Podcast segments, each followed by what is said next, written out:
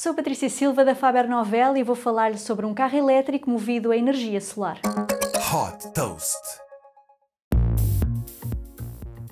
Fundado por um grupo de estudantes de engenharia da Universidade Técnica de Eindhoven, o Lightyear é um fabricante holandês de carros elétricos com painéis solares que geram energia extra para o carro, reduzindo assim a necessidade de preocupação de encontrar postos de carregamento.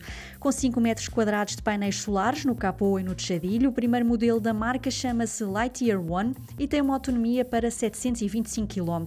A velocidade máxima é de 150 km por hora. Além de elétrico, este carro também é conectado, disponibilizando aos condutores atualizações regulares do software. O fabricante desenvolveu também uma aplicação que permite controlar o carro.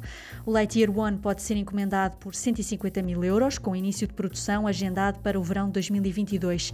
A Lightyear planeia lançar um novo modelo em 2025, que batizou de Lightyear 2 e que terá o preço de 30 mil euros.